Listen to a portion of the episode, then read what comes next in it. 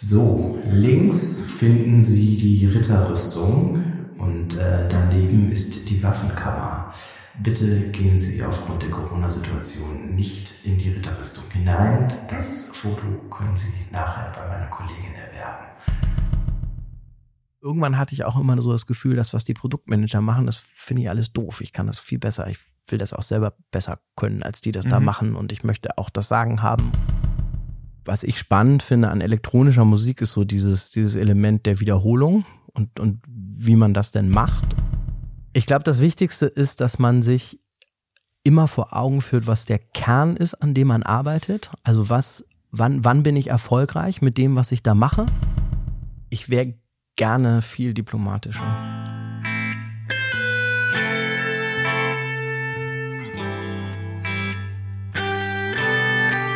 Moin aus Hamburg und herzlich willkommen zur ersten Staffel Produktmenschen, dem Podcast über die Menschen hinter den Produkten. Ich bin Tobias Freudenreich und meine Gäste arbeiten im Produktmanagement oder Produktdesign, führen selbst Produktmenschen oder auch ganze Produktorganisationen. Ich möchte sie kennenlernen und verstehen, was sie antreibt, was sie geprägt hat, wo sie noch hinwollen und warum sie überhaupt im Produktmanagement gelandet sind. Vielen Dank für euer Feedback zur letzten Folge mit der fantastischen Anna Wischer. Ich freue mich wirklich sehr, dass euch das Gespräch so gut gefallen und inspiriert hat. Falls du die Folge mit Anna noch nicht gehört hast, dann kannst du das ja im Anschluss an die heutige Folge gleich nachholen. Und wenn du künftig dann keine Folge mehr verpassen willst, dann abonniere Produktmenschen doch gerne auf der Plattform deiner Wahl. Damit zeigst du mir gleichzeitig, dass dich der Podcast interessiert und ich weitermachen soll. Du findest Produktmenschen auf Spotify, Apple Podcasts, Deezer, Google Podcasts und überall sonst, wo es gute Podcasts gibt. Ich freue mich natürlich weiterhin riesig über Feedback und Anregungen. Schreib mir gerne jederzeit an feedback at produktmenschen.de oder direkt über die Webseite produktmenschen.de. Auf Twitter findest du den Podcast unter @produktmenschen und der Instagram-Account heißt einfach ebenfalls Produktmenschen. In der heutigen Folge sprechen wir unter anderem über die Musik, die mein Gast produziert. Damit du selbst in seine digitalen Klangwelten abtauchen kannst, wartet am Ende der Folge ein Special auf dich, nämlich ein ganzer Track aus dem Repertoire meines Gasts. Es lohnt sich daher heute nochmal ganz besonders, die Folge bis zum allerletzten Ton zu hören. Damit viel Spaß und gute Unterhaltung.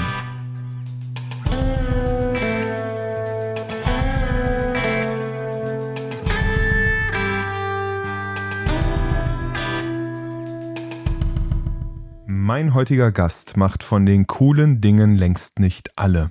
Er fokussiert sich auf das Wesentliche, die wirklich coolen Dinge. So verbringt er seine Zeit mit Vorliebe zwischen Skatepark und dem privaten Klanglaboratorium.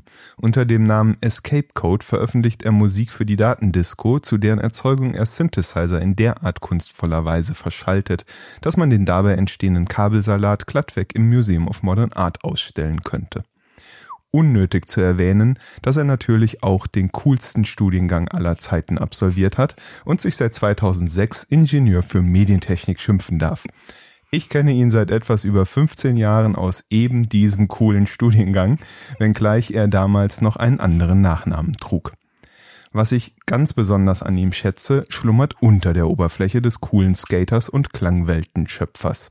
Dort findet sich ein leidenschaftlicher Kämpfer für gutes Produktmanagement, ein kreativer Kopf mit klaren Ansichten und der Gradlinigkeit für eben diese einzustehen. Ein wahrer Produktmensch eben. Es ist mir eine große Freude, dich heute im Podcast begrüßen zu dürfen. Herzlich willkommen, lieber Volker Junginger. Vielen Dank. Ja, sehr coole Anmoderation. Fühlst du dich hinreichend repräsentiert? Ich fühle mich sehr gut hinreichend äh, repräsentiert, doch, das muss ich sagen. Mein, meine Kinder fehlen vielleicht auch noch. Ich glaube, es ist ziemlich cool, Kinder zu haben. Und coole Kinder. Und coole Mit Kinder einer coolen zu haben. Frau. Exakt. genau, aber der, der Rest stimmt, ja. Und Medientechnik, ähm, absolut cooler ähm, Studiengang ist aus, aus dem Studiengang Schiffsbau hervorgegangen. Dementsprechend Mhm. cool waren auch die Professoren. Ähm, Du musstest auch in der Einführungswoche ein Papierschiff bauen, das äh, mit Gewichten belastet wurde. Ich, wir mussten so eine Übung machen in der Einführungswoche, weil es der Schiffsbaustudiengang vorher war und immer noch in den gleichen Räumlichkeiten war, musste jeder aus irgendwie Papier, Uhu und zwölf Strohhalmen ein Schiff bauen, das dann mit Gewicht im Wasser belastet wurde und das, was am längsten schwamm, Okay. gewann.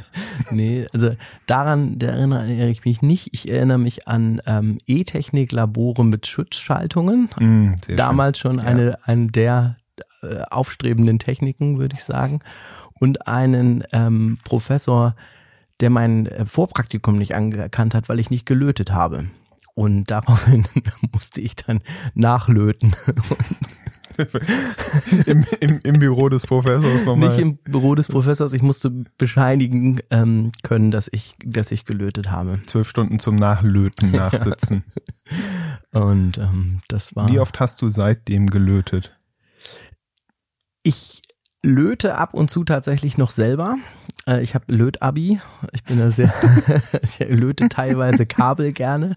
Und wie die erwähnten Kinder, ähm, da, da klebe und löte ich quasi alles bei uns im Haushalt ist. Die, die Kinder fragen auch nicht mehr, ob ich das kleben oder löten möchte. Das liegt dann einfach auf meinem Schreibtisch kommentarlos und kaputt. Aber du, du lötest auch nicht metallische Gegenstände, oder? Ähm, nee, ich, also tatsächlich Kabel. Kabel löte ich sehr gern Okay. zwischendurch nochmal. Ich erinnere einen Freund meiner Eltern in der Kindheit, der hat immer so äh, Glashäuschen gebaut, wo dann die Glasscheiben mit Lötzinn irgendwie. Oh. Also man kann anscheinend auch löten, ohne dass es Metall ist, aber ich begebe mich gerade auf sehr dünnes Eis. Äh, wie viel Zeit bleibt denn dir noch so als Familienvater äh, zum Skaten und Soundbasteln? Tatsächlich ähm, sehr wenig. Also Skateboardfahren ähm, ist, ist ordentlich eingeschlafen. Ich fahre vielleicht noch jetzt so hm, vielleicht 100 einmal, Kilometer im einmal Jahr. ja genau. Nee, vielleicht einmal so im Monat. Ich hoffe, dass es jetzt im Sommer wieder mehr wird.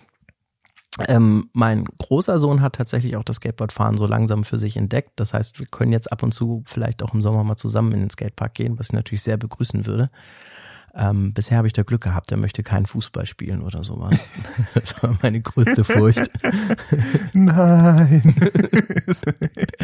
Und die Musik, ähm, die findet eigentlich immer noch sehr regelmäßig statt. Also ich habe meinen ganzen Kram zu Hause aufgebaut und ähm, nutze auch das zukünftige zweite Kinderzimmer noch.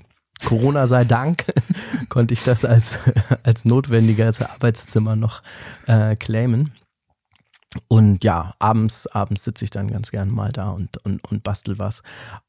Es ist nicht immer auch nur kreativer Output, also viel ist da auch einfach Beschäftigung mit der Technik und Dinge auszuprobieren und, und zu experimentieren und neue Sachen zu testen und einfach auch mal Dinge zu tun, die man, ja, ähm, die ein bisschen haptischer sind und wo man vielleicht auch nicht die ganze Zeit in den Bildschirm Also reinstarrt. was Seehofer seine Modelleisenbahn ist, das ist dir der Tatsächlich, Synthesizer. ta tatsächlich ist die Parallele nicht von der Hand zu weisen. Also ich, ich glaube, die Modellbauer, ist die Modellbauer und die Musiknerds, das gibt sich nicht viel. Also ähm, das hat schon, hat schon was von Modellbau.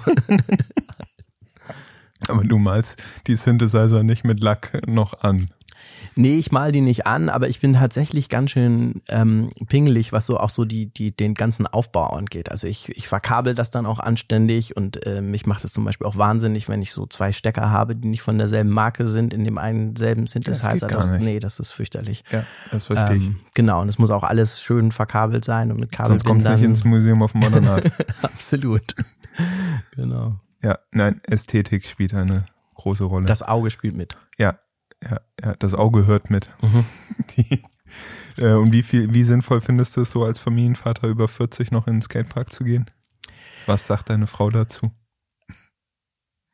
Ich glaube, die sagt da gar nichts zu. Ich, ich glaube, dass das Tolle an Skateboardfahren und deshalb ähm, mache ich das auch noch so lange, das ist zum einen ein sehr kreativer Sport, weil es dich zwingt, ähm, dich mit deiner Umwelt auseinanderzusetzen und es zwingt dich auch anders die Umwelt anzugucken und anders wahrzunehmen. Also Skater können dir relativ gut sagen, welcher Straßenbelag gut und schlecht Mhm. ist und wo man welchen Straßenbelag findet. Und wenn du dich mit irgendwelchen Skatern unterhältst, dann kennen auch alle dieselben, dieselben Sachen weltweit aus irgendwelchen Videos oder Mhm. so und wissen auch Ja. genau, wie das ist. Das ist das eine.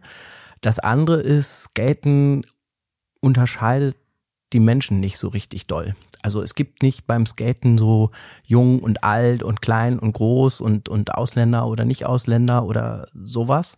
Es gibt manchmal Jungs und Mädchen, aber das, das gibt sich auch eigentlich gerade viel. Aber Skaten funktioniert eigentlich viel über, über den Sport und was man kann. Mhm. Und deshalb spielt das Alter da eigentlich keine Rolle. Also wenig Rolle. Ja, ja, ja, verstehe. Ähm, in, der, in der Vorbereitung habe ich pausenlos deine Musik gehört äh, und ich, ja, also erstmal habe ich festgestellt, es ist überhaupt nicht mein Genre. ähm, äh, aber was ich auch festgestellt habe, ist, ist so, so die perfekte Musik, um so abzutauchen und konzentriert zu arbeiten. So ging es mir jedenfalls. Du, du schaust gerade so ein bisschen fragend. Ähm, also ich, ich würde so weit gehen, ist so ein richtiger äh, Flow-Booster, also der dir hilft, so in, in Flow zu kommen. Hörst du deine Musik selbst auch?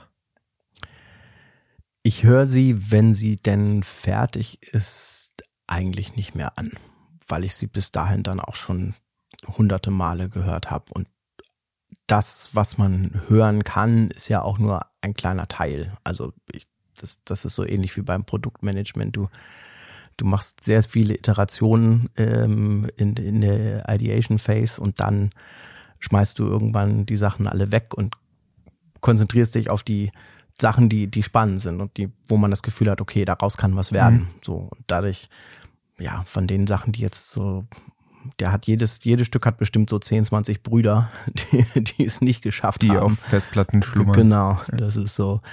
Ähm, und die Intention bei der Musik ist schon, einen gewissen Fluss herzustellen. Also das, was ich spannend finde an elektronischer Musik, ist so dieses, dieses Element der Wiederholung und, und wie man das denn macht. Und ähm, ich komme ja eigentlich so aus der Gitarrenmusik ursprünglich und bin so so Techno-Immigrant oder so. Ja, also Techno heißt ja auch das Genre auf iTunes, wenn man nach ja. Escape Code, also ESC Leerstelle Code äh, geschrieben sucht, dann steht da Techno. Weil was ich so als Techno kennengelernt habe in meiner Jugend war was völlig anderes als das, was du da machst.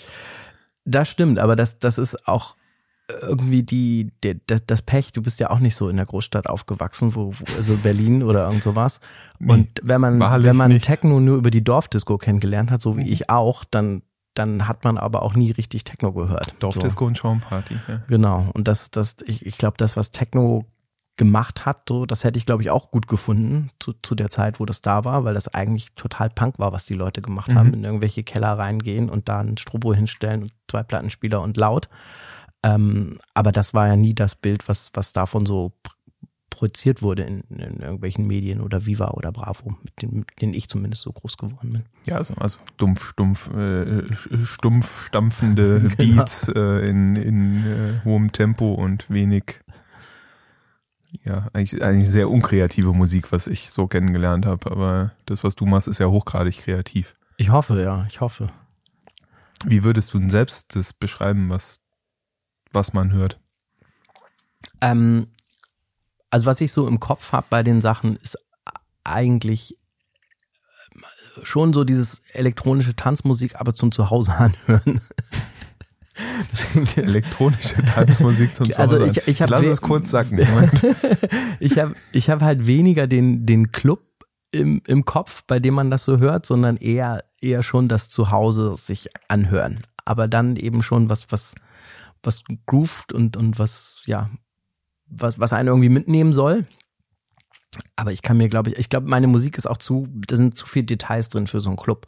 Das ist, das ist, glaube ich, dann für so einen Club eigentlich eher hinderlich, dass da schon relativ viel auch immer passiert.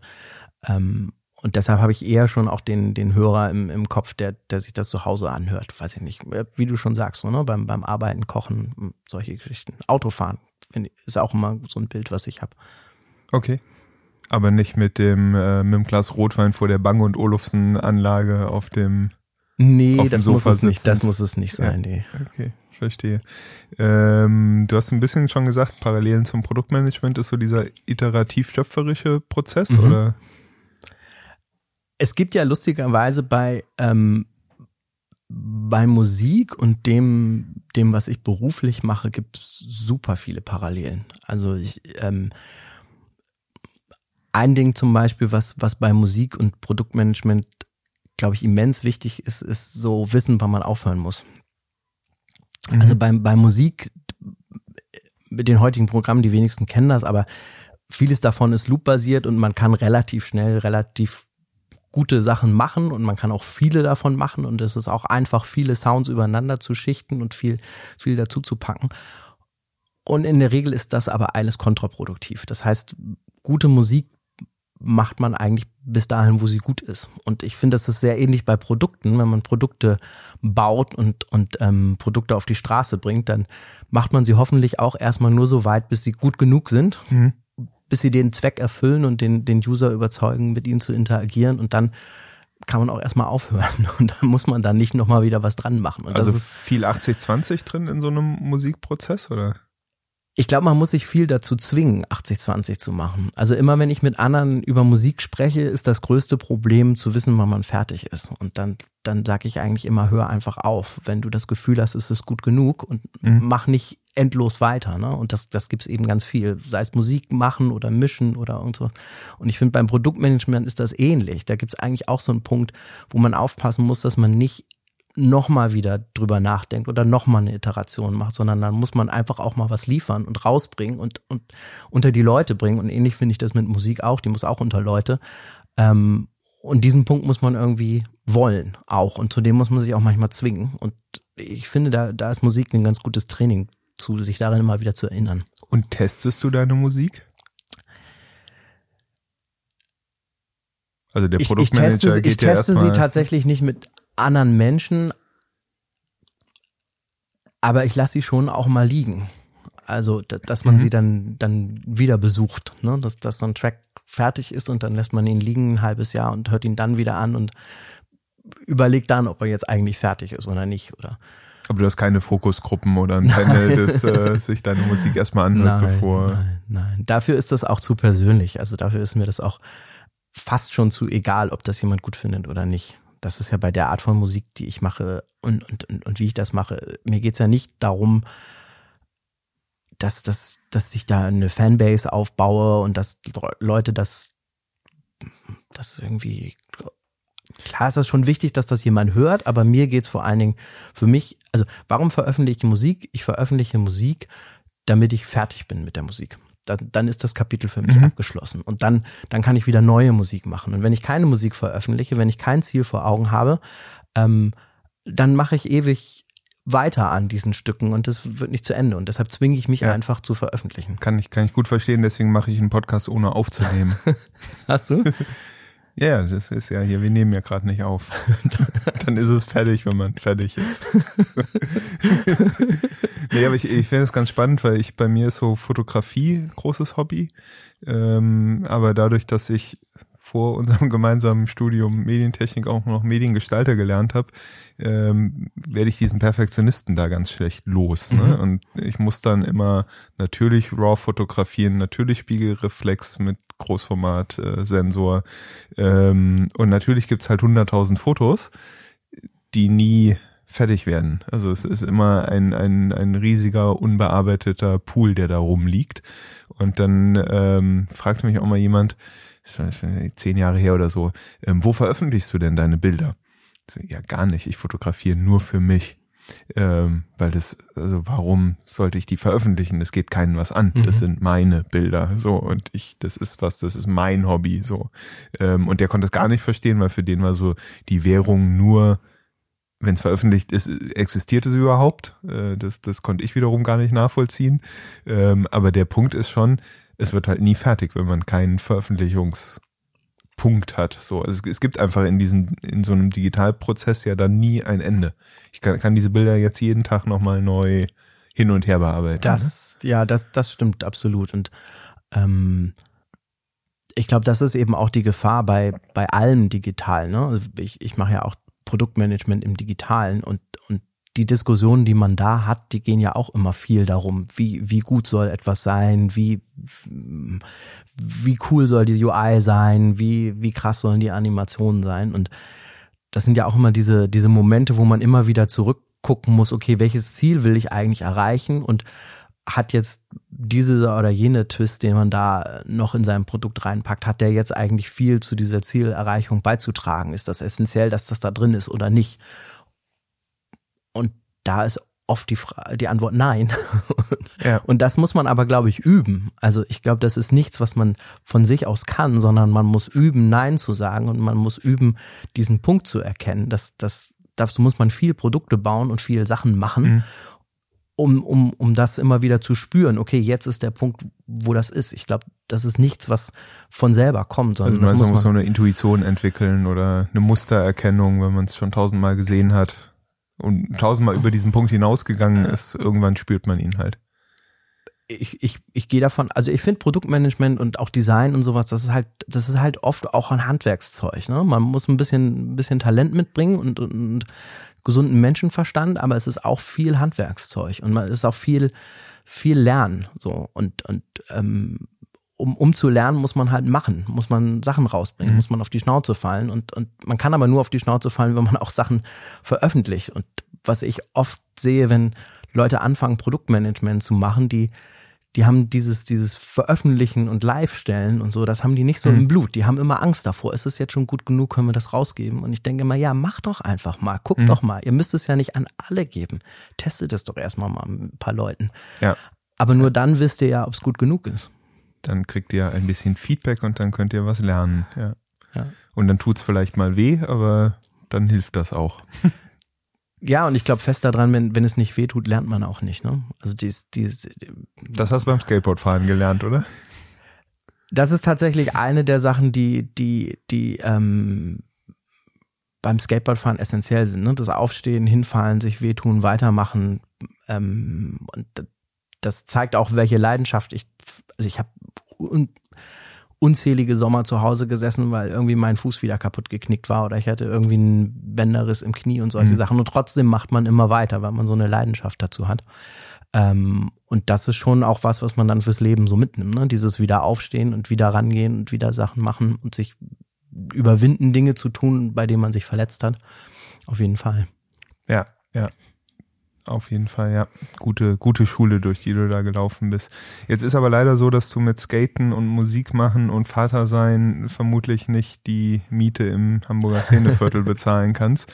Und deswegen gehst auch du noch so einem Beruf nach. Ähm, Produktmanagement haben wir schon durchgehört. Mhm. Ähm, surprise, surprise, deswegen im Podcast Produktmenschen zu Gast. Ähm, du bist aktuell Director Product bei Cargonex, mhm. äh, wo du mit deinem Team daran arbeitest, die Logistikbranche effizienter, fairer und transparenter zu gestalten. Nimm uns mal so ein bisschen mit in deinen Alltag. Wie sieht denn der aus?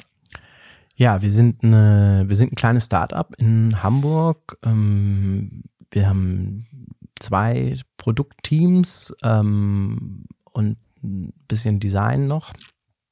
Und wir bauen Software für die Logistik, also B2B mache ich tatsächlich auch zum ersten Mal. Ähm, und wir sind noch relativ am Anfang mit unserem Startup. Das heißt, wir sind im Wesentlichen im Discovery-Modus. Wir, wir bauen auch schon Software, aber das ist immer noch sehr explorativ, was wir da tun. Ähm, wir versuchen nah am Kunden zu sein und zusammen mit denen zu entwickeln, was in B2B tatsächlich echt schwer ist. Ähm, können wir vielleicht später auch nochmal dazu reden. Ähm, ja, und ähm, meine Aufgabe ist es quasi, den, den Produktmenschen zur Seite zu stehen, sie an die Hand zu nehmen, ihnen zu helfen, bessere Produktmanager zu werden, ähm, ein bisschen auch meine Erfahrung weiterzugeben ähm, das Management zu managen. Das gehört auch irgendwie dazu. Ähm, ja, das ist so in a nutshell. Ja, du hast, du hast schon angesprochen, für dich das erste Mal so auf der B2, B2B-Seite. Äh, vorher hast du deine Karriere auf der B2C-Seite verbracht, also für Endkunden und den Massenmarkt entwickelt und jetzt eben für Geschäftskunden. Ähm, professionelle Lösungen entwickelt oder ähm, ja, versuchst, die an die Rampe zu schieben. Was hatten sich für dich dadurch im Produktmanagement wesentlich verändert? Die größte Veränderung, die ich nicht vorausgesehen habe, war, dass ähm, diese Idee von User Centricity im B2B viel schwieriger funktioniert. Also ich würde nicht sagen, sie funktioniert gar nicht, aber sie funktioniert viel schwieriger. Und das hat damit zu tun, ähm, dass man, um seine Produkte zu testen und nah mit dem User zu entwickeln, braucht man Fachpersonal, die sich mit den Problemen inhaltlich mhm. auseinanderkennen, ähm, also, inhaltlich auskennen, um überhaupt bewerten zu können, ob das, was du da machst, in deren Arbeitsalltag passt. Mhm. Also du brauchst jede Menge Fachexperten. Genau, und das, das, ähm, dann sollte man denken, okay, das ist doch kein Problem, diese Fachexperten zu finden. Aber die reden nicht mit einem, weil die gar keine Vertrauensbasis zu dir mhm. haben, weil du quasi in deren Herz reingucken willst und in deren ähm, Betriebsgeheimnisse. Genau, und in deren operationelle Prozesse reingucken willst. Und diese Zeit, überhaupt erstmal das Vertrauensverhältnis zu denen aufzubauen, bis die dir mal wirklich erzählen, mhm. was die machen, die ist halt unheimlich lang. Das heißt, du, du, du kannst nicht einfach so wie, wie wir das ähm, im, im B2C kennen, ähm, User Feedback Coffee oder irgendwelche mhm. Geschichten machen. Das, das kannst du alles tun. Die werden dir auch daran erzählen, aber die, die Dinge sind völlig uninteressant, weil du sie entweder vorher schon wusstest oder mhm. weil sie dir die Dinge erzählen, von denen sie glauben, dass du sie denn hören möchtest. Du, ja. du brauchst einfach viel länger und viel mehr Gespräche, bis du mal überhaupt an einem Punkt bist, wo ein Kunde echt mit dir redet. Ähm, und das habe ich total unterschätzt. Ist es eine Option, die einzustellen?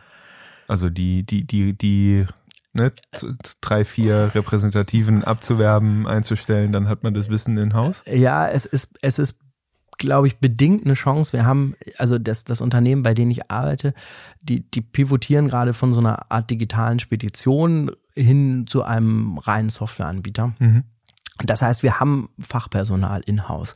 Nur die Probleme, die wir in-house haben, die entsprechen überhaupt nicht den Problemen, die andere da draußen ja. haben. Das heißt, man muss irgendjemanden finden, der, der diese Probleme ähnlich hat. Und dann ist es auch in der Logistik so, dass es so divers, wie die Firmen arbeiten, dass, dass ein großer Teil unserer Arbeit auch darin besteht, überhaupt erstmal diese Pattern zu erkennen und zu gucken, okay, wo kann man das denn überhaupt mhm. vereinheitlichen? Und dazu muss man einfach mit sehr vielen unterschiedlichen Kunden sprechen oder mhm. äh, Usern sprechen, um, um diese Insights zu generieren. Wie, wie löst ihr es? Wie, wie, wie macht ihr es? Einfach Zeit und langer Atem und gebetsmühlenartig und Tatsächlich ist es ganz viel Zeit und langer Atem und ähm, über, über Zeit so das Vertrauensverhältnis zu einzelnen Personen aufzubauen und dann mit denen immer wieder zu sprechen, um dann tiefer reinzukommen. Aber das, das macht eben den Entwicklungsprozess auch so langsam, ne? weil man eben ja, man muss so ein bisschen darauf warten, äh, weil man diese, diese Insights zusammen hat oder halt mit gutem Bauchgefühl voranmarschieren und dann hoffen, dass in der nächsten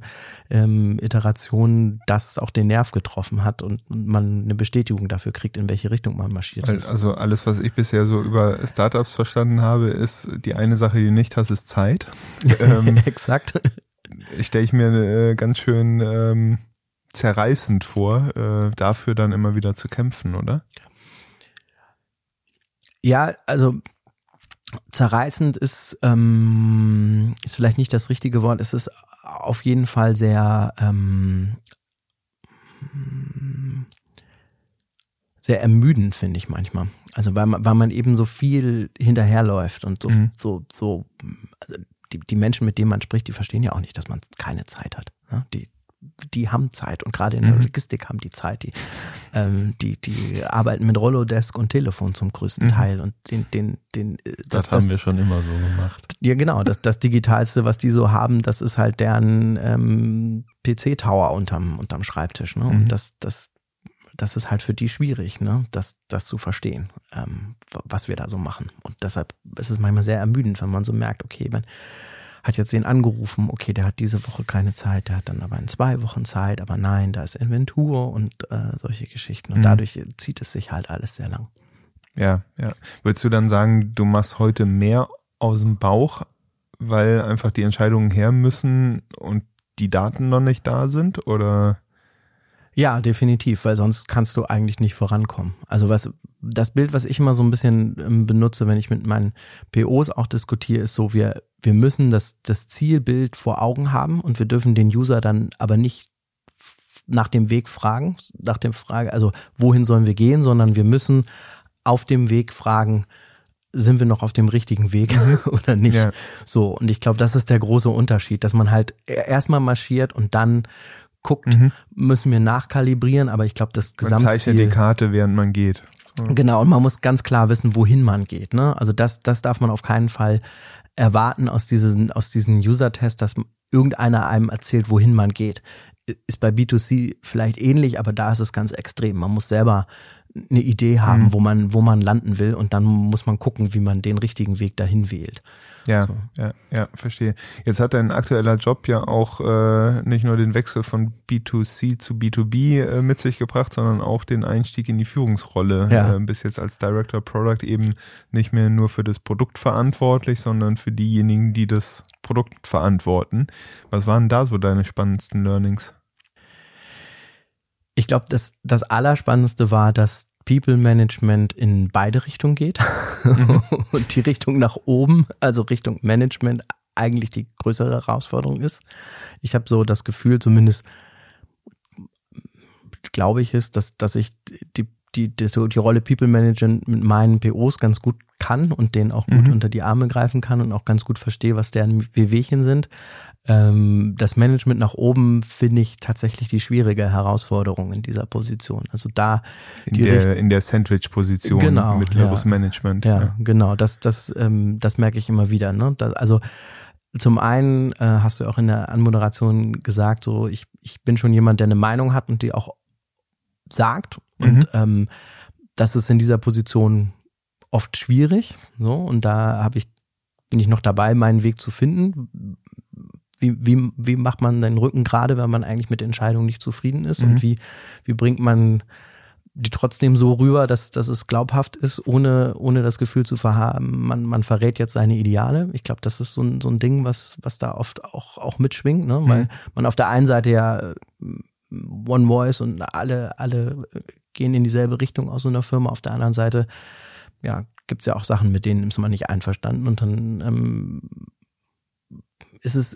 extrem schwierig, für mich zumindest, ähm, das dann auch immer so zu komplett zu verbergen, ne? Und zu sagen, hey, die, die Idee mhm. ist super, obwohl man innerlich denkt, ey, das ist total idiotisch. Die, diesen Chorgeist und ich stehe ja. ich steh jetzt hier und eigentlich glaube ich nicht dran, aber ich verkaufe es jetzt mal. Exakt. Ja, ja.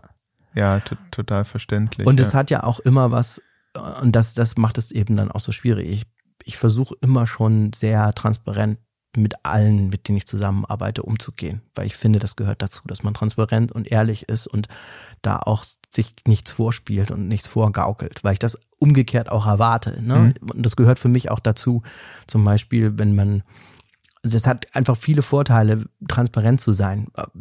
Zum Beispiel Fehlerkultur. Ne? Fehlerkultur ist aus meiner Sicht einfacher zu leben, wenn man insgesamt auch transparent kommunizieren kann. Mhm. Dann, dann ähm, kann dir auch jemand mal sagen, okay, ist irgendwas schiefgelaufen, weil er eben weiß, okay, wir, wir sprechen da transparent drüber. Ja, und Chef erzählt auch mal, was schiefgelaufen ist. Exakt. Also ja. nicht, was der Mitarbeiter falsch gemacht hat, sondern was man, was Chef selbst falsch gemacht genau, hat. Genau, ja. exakt. Und das, das ist eben, das, das, das steht dem dann manchmal so entgegen, ne? weil man eben dann auch Momente hat, wo man eben nicht komplett transparent sein kann. Und ähm, das ist eben was, was ich noch versuche, so für mich rauszufinden, wie man da eine gute Balance hinkriegt. Ja, ich habe ich hab immer die, versucht, dieses Credo zu verfolgen, ne? gefilterte Authentizität. Alles, was du sagst, muss wahr sein, aber du musst nicht alles sagen, was wahr ist. ja, das, ja, das trifft es ganz gut. Ja. ja, aber es ist äh, auf jeden Fall eine Herausforderung, ja. Was ähm, äh, generell so in deinem Job, was treibt denn dich an? Was, was bringt dich morgens aus dem Bett, außer dem Wecker und der schwarzen Tasse Kaffee? ähm, ich mag es, Dinge zu schaffen, die andere benutzen und die, die einen Einfluss haben auf das, das Leben von anderen. So, das, das finde ich ganz spannend. Ähm, ich mag tatsächlich auch so ein bisschen diese technische Exzellenz. Also ich, ich finde es einfach cool, wenn da Sachen gebaut werden, die total geil mhm. funktionieren und die irgendwelche Dinge machen und man, man hat das irgendwie mit seinem Team so erschaffen. So mhm. dieses Kreative. Ich arbeite unheimlich gern mit anderen zusammen. Das ist, das ist irgendwie, wo ich so merke, dass das macht viel mehr Spaß, gemeinsam sowas auf die Straße zu bringen. Und wenn man dann Menschen hat, mit denen man zusammenarbeitet, die, die auch in eine ähnliche Richtung ticken, dann, dann macht es halt noch mal mehr Spaß. Mhm. Ähm, genau, und wenn, wenn es richtig Spaß macht, dann ist das halt dann auch so eine gut geölte Maschine. Ne? Ich finde so ein, so ein, so ein so ein cooles Entwicklungsteam, wo alle gut miteinander zusammenarbeiten, was so richtig Output raushaut. Das ist einfach auch geil, wenn du einfach mhm. nach, nach dem Sprint siehst, okay, wir haben irgendwie dieses ganze Backlog hier einmal weggerockt und nächste Woche geht's weiter. So, das, das macht mir unheimlich Spaß. Das so Aber jetzt bist du ja in deiner aktuellen Rolle gar nicht mehr Teil von diesem Team. Wie fühlt sich das an? Ähm, manchmal fühlt es sich komisch an. Auf der anderen Seite ähm, also diesen, diesen, diesen Stolz, glaube ich, auf das, was da geschaffen wird, den, den habe ich immer noch, aber anders, weil ich so merke, dass zum Beispiel Input, den ich gebe, dass der wertgeschätzt wird und dass, dass das ähm, eingearbeitet wird, zum Beispiel in die, in die Art und Weise, wie die Leute mhm. arbeiten, ne? Oder ähm, wenn ich so merke, ich kann den, den POs bei ähm, ja auch bei, bei so Sachen voranbringen, wie sie Probleme lösen oder wie sie über Dinge nachdenken. Und, und mhm. ich merke so, okay, da bewegt sich jetzt jemand weiter. So, das, mhm. das, das, macht mir auch Spaß, ne? zu sehen, okay, das, was ich, was ich gelernt habe, kann ich irgendwie weitergeben und jemand anders nimmt es auch auf und es hilft dem. Ähm, ja, das ist so das Produkt im Kleinen vielleicht dann. Ich erschaffe Menschen nach meinem Bilde. ja, ich glaube, das ist halt also das, ich glaube, jeder würde lügen, wenn das nicht das ist, warum man auch manchmal dann, dann Chef sein möchte eine Zeit lang, ne? Weil man so das Gefühl hat, ich, ich mache was ganz gut und das können auch andere auch eigentlich mal ganz gut machen. Und ja. am Ende entscheidet sich, glaube ich, auch jemand, der für einen dann arbeitet, so ein bisschen, ob einem das gefällt, wie derjenige arbeitet. Also ich zumindest gucke mir meine Chefs so ein bisschen auch so an, ob, mhm. ob, ob ich das Gefühl habe, ich kann mir da was abgucken und ich kann nur noch was lernen und ähm, andersrum wird es dann manchmal schwierig, wenn man das Gefühl hat, man kann nichts mehr lernen. Ne? Ja, ja, definitiv, verstehe ich. Ich würde gern, um dich als Produktmensch so ein bisschen näher kennenzulernen, mit dir auf eine kleine Zeitreise gehen mhm. und so ein bisschen über Kindheit und Schulzeit sprechen. Oh, und aua. um dir bei der Zeitreise ein bisschen unter die Arme zu greifen, darfst du das eine einzige Bild, das äh, sich heute vor dir befindet, gerne umdrehen. Ah, das darf ich umdrehen. Gucken, was ist das denn? Ach du lieber Himmel. Ähm, ja, das ist meine alte Schule. Tatsächlich, glaube ich zumindest. Ich glaube, es ist tatsächlich eine der wenigen Gebäuden, die noch steht, weil der Rest ist inzwischen abgerissen und einem Neubau. Mhm. Ähm, ja, Schule, ähm, Schule war nicht so meins. Ähm, vor allen Dingen das, das Gymnasium in Otterndorf war nicht so meins und die Lehrer waren auch alle nicht so meins. ähm, und das Dorf war auch nicht so meins. Ich, ich war, glaube ich, kein super krasser Außenseiter, aber ich habe wenig Personen um mich herum gehabt, die ähnliche Interessen hatten wie ich. Also ich bin Skateboard gefahren, eine ganze Zeit lang war ich eigentlich der Einzige, der Skateboard gefahren ist. Und dann bin ich in den Sommerferien mit dem Schülerferienticket morgens nach Hamburg zwei Stunden und bin mhm. dann Skateboard gefahren und dann abends zwei Stunden wieder zurück ähm, weil da eben niemand Skateboard gefahren war. Mhm. Und ähm, nachher mit der Musik, das hat dann auch schon ein paar mehr Leute interessiert, was ich da so gemacht habe. Aber ja, im, im Wesentlichen habe ich nur oder habe ich viel darauf gewartet, auch aus diesem Dorf rauszukommen und in die Stadt zu ziehen. Warten auf den andere, ja, so ein bisschen so, ne? Und ähm, was ich dann auch so nachdem ich oder als ich dann auch angefangen habe zu studieren, was ich dann auch so ein bisschen gemerkt habe und, und als ich dann hier in Hamburg war, dass viele Dinge in meiner Schule ähm, auch einfach so blöd gelaufen sind. Also ich hatte, ich hatte einfach auch echt schlechte Lehrer. Ne? Und wenn man so drüber nachdenkt, was an denen so schlecht war und was, was mich heute noch ärgert, ist, dass die es nicht geschafft haben, eigentlich spannende Fächer wie Geschichte, Physik, Mathe und sowas, die so zu vermitteln, dass ich daran Spaß mhm. habe. Und, und, das ist das, was mich so ein bisschen ärgert, dass, dass, dass diese Schule, dass ich da 13 Jahre lang hingegangen bin und eigentlich coole Sachen hätte lernen können, mhm. aber dass da Menschen waren, die eigentlich kein Interesse daran hatten, das jemandem beizubringen. Und vor allen Dingen wahrscheinlich auch jemandem beizubringen wie mir, der nicht unbedingt immer einfach war, der auch nicht vielleicht immer so Bock hatte, da zu sein. So und was meinst du mit, dass du nicht immer einfach warst? Ich glaube, das, was, was heute auch viel von meinem Charakter ausmacht, so dieses Ehrliche und geradeaus, das hatte ich damals auch schon und das kommt auch in der Schule nicht unbedingt gut an, wenn man jemanden. Die Lehrer wussten, dass du sie blöd findest. Oder? Ja, genau, das, das wussten sie wahrscheinlich ziemlich genau. Mhm. Und ähm, ja, und auch dadurch, dass ich eben ich, ich war, ich war jetzt nicht irgendwie der Nerd, der in der Ecke sitzt, mit dem keiner redet. Ich war schon Teil dieser Schülergemeinschaft, ne? Aber ich fand viele von denen auch echt uninteressant einfach. Und dadurch hatte ich auch so eine Von den Rolle Mitschülern jetzt, von den oder? Mitschülern, ja. Ja. Und da, dadurch hatte ich, glaube ich, auch so eine, ja, schon so eine ein bisschen nicht ganz dabei Rolle, ne? Und das, das, äh, da rebelliert man dann natürlich auch dann dagegen. Aber woher als- kommt es? Klingt ja so ein bisschen überheblich. Woher das kommt? Also die anderen waren Langweiler, du warst der coole Skater, der mit dem Schülerticket nach, nach, nach Hamburg gefahren ist. Und, Ja, äh, genau so war's ja auch, ne? Ich, ich weiß gar nicht, ich weiß gar nicht, woher das kommt. Ich, ich glaube, dass äh, das waren einfach ganz unterschiedliche Interessen, so, ne? Mhm. die, die wir alle so hatten. Und Aber ich, wo, wodurch kam dein Interesse? Also wo, wodurch hast du in Otterndorf, das ist eine äh, relativ überschaubare gro große Gemeinde auf dem Weg nach von Hamburg nach Cuxhaven an der Elbe gelegen, eher näher an Cuxhaven als an Ja, Hamburg. ja.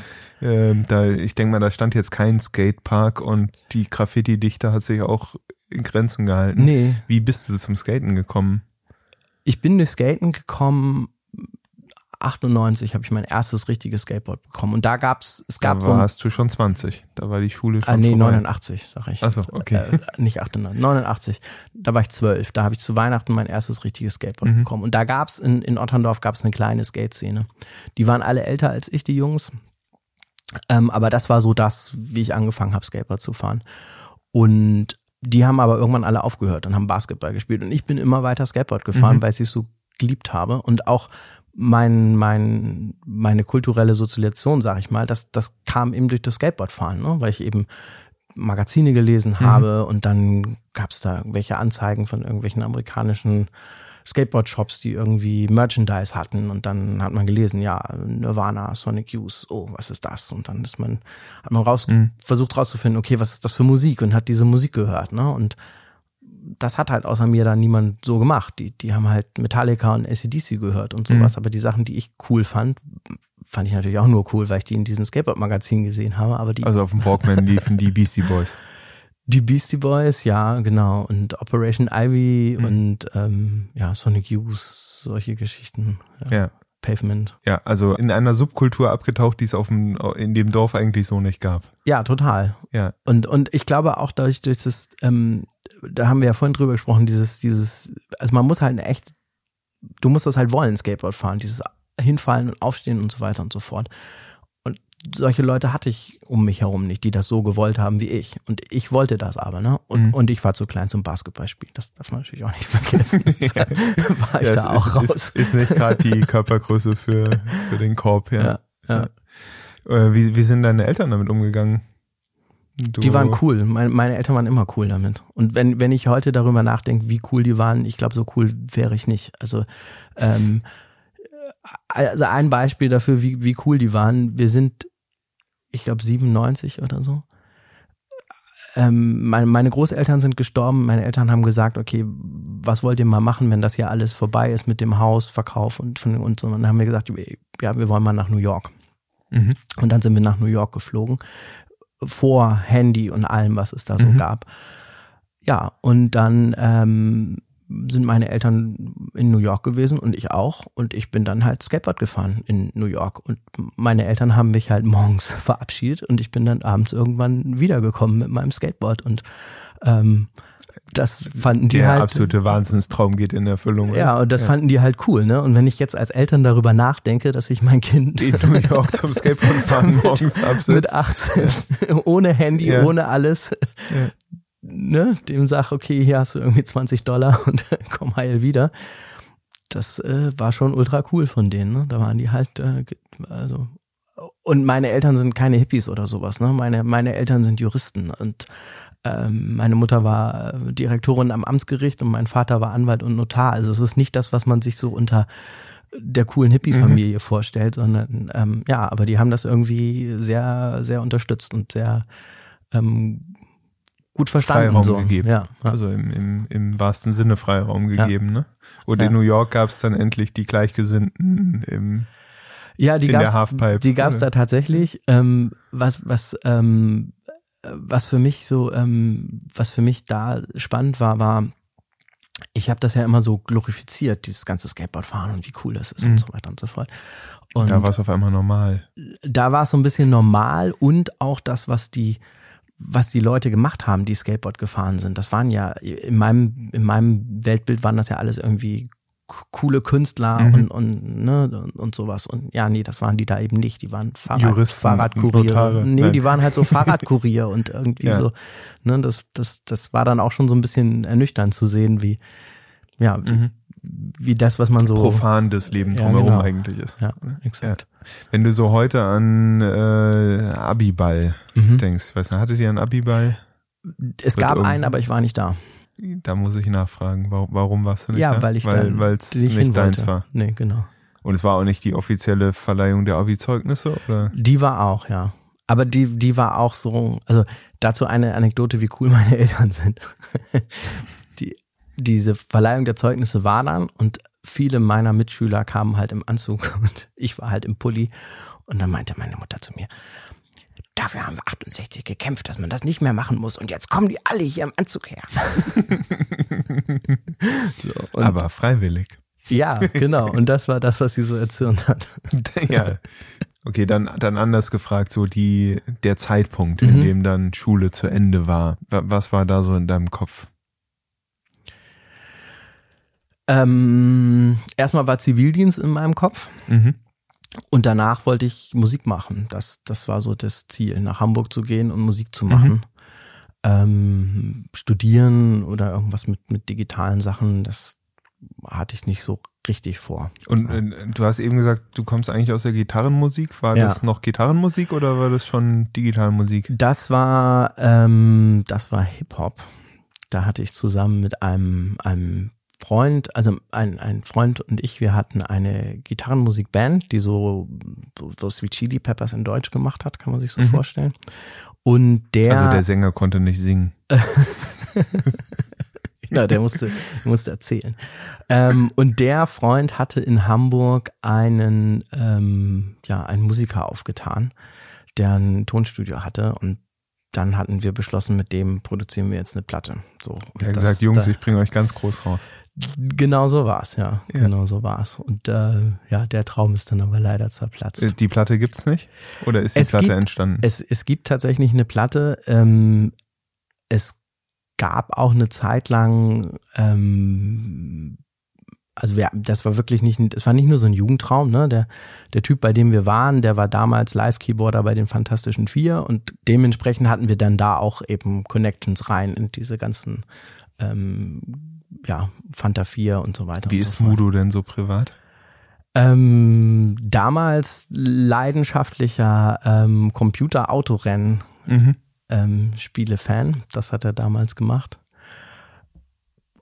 Und der war schon echt nett. Ich meine, dafür, dass wir so zwei, zwei doofe Jungs vom Dorf waren und dann da irgendwie lustig Musik gemacht haben und ähm, wir waren es ja auch nicht so blöd, dann mal zu ihm nach Hause zu gehen, einfach unangekündigt und da zu klingeln und er hat uns nicht rausgeworfen.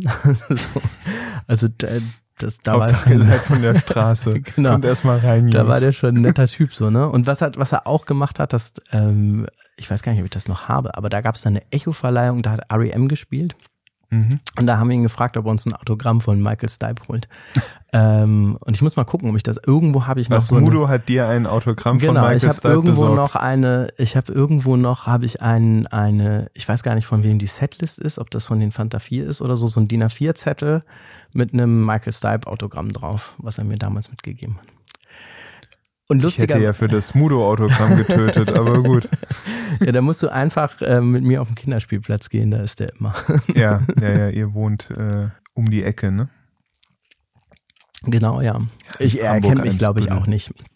Also er, er weiß nicht mehr, dass du der Junge warst, nee, dem er das immer Essen ich nicht. geben musste, ich hab, weil ich er von der Straße zu, reingekommen genau, ist. nee, ab und zu habe ich mal überlegt, ob ich ihn mal anspreche, aber dann war es mir auch zu blöd, weil ich irgendwie gedacht habe. Ja, das war schon eine witzige Zeit damals, ne? Also was, das war ja eine Zeit, in der gab, also da wurden A noch Platten verkauft und MTV war auch in Hamburg noch präsent. Und ähm, dieses Studio, in dem wir waren, da gab es einen Keller daneben, in dem hat Fischmob geprobt. Das oh ja. DJ Kotze. Bonanza-Rad. Genau. Und ähm, die schnellsten Rapper Deutschlands. Genau.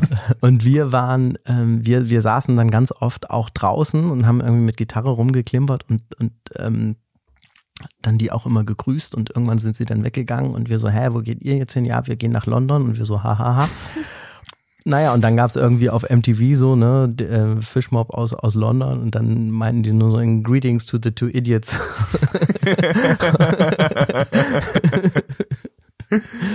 das war schon lustig. Ach cool, wie, wie, wie lange hast du das, das gemacht, so in der, in der Musikszene zu leben und also diesen Traum zu leben, Musiker zu werden? Ich glaube, das waren dann am Ende irgendwie so zwei Jahre, die, die ich das so. Ich habe dann das, das letzte Zivildienstgehalt, was man mhm. noch so hatte, das war dann so das, wovon ich gelebt habe. Ähm, bisschen Krankenwagen bin ich dann noch gefahren hier in Hamburg und mhm. habe davon meinen Lebensunterhalt so be bestritten und die Eltern haben auch ein bisschen was noch beigesteuert. Ja. Also die Juristeneltern waren weiter cool und haben gesagt, ja, ja, probier's die, aus. Die, ja, ja, die waren, die waren da echt gechillt. Doch, doch. Und ähm, Hippies im Gewand von Juristen. ja. ja, ja, ja. Und ja, zwei Jahre ungefähr hat das gedauert. Und die, die Zivi-Zeit hast du schon gesagt, die, die war für dich so prägend. Äh, ich kann das total nachvollziehen, weil die für mich auch so, so prägend war. Ich finde, so, war so ein ganz wichtiges Jahr irgendwie, wo, wo man ganz viel ja, irgendwie Erdung, Demut äh, mitgenommen hat, weil man mal ein paar Sachen gesehen hat, die halt nicht so schön sind. Äh, und was ich aber auch so gut finde an dieser, an dieser Zivi-Zeit, ist, dass man mal mit Leuten zusammenkam, die halt nicht zusammen mit einem auf dem Gymnasium Otterndorf waren oder bei mir eben auf dem Hindenburg-Gymnasium in, in Trier, das inzwischen aus verständlichen Gründen nicht mehr so heißt, sondern Humboldt-Gymnasium. Ähm, und, und man hat halt so diese Durchmischung mal mit Gleichaltrigen, die halt irgendwie aus ganz anderen Hintergründen kamen, ja, ja. Ähm, wo, wo ich ganz viel von, von mitgenommen habe, dass ja. du einfach mal ein paar, paar sehr andere Perspektiven aufs Leben ja, so definitiv. bekommst. Also dieses, dieses Demut-Ding natürlich beim Krankenwagenfahren sowieso, weil du ganz viele äh, Schicksale da hast, ne, von äh, Unfalltoten über irgendwelche Schwerstalkoholiker, die du jetzt zum dritten Mal durch die Gegend fährst und so. Ähm, aber diese Gleichaltrigen, klar, das, das, das war schon interessant. Bei, bei mir gab es einen, das ist ähm, eine meiner absoluten Lieblingsgeschichten.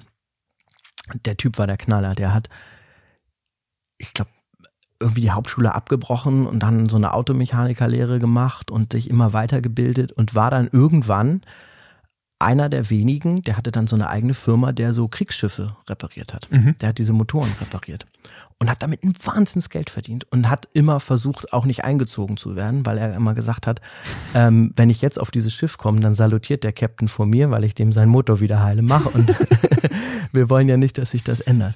Und dann hat er ähm, verweigert und ähm, ja, dann so eine Rettungswache auf dem Dorf, ne? Und der kam halt immer mit den fettesten BMW da angefahren und allen ist so die Kinnlade runtergefallen, um dann irgendwie in seine Zivi-Kluft zu, zu steigen.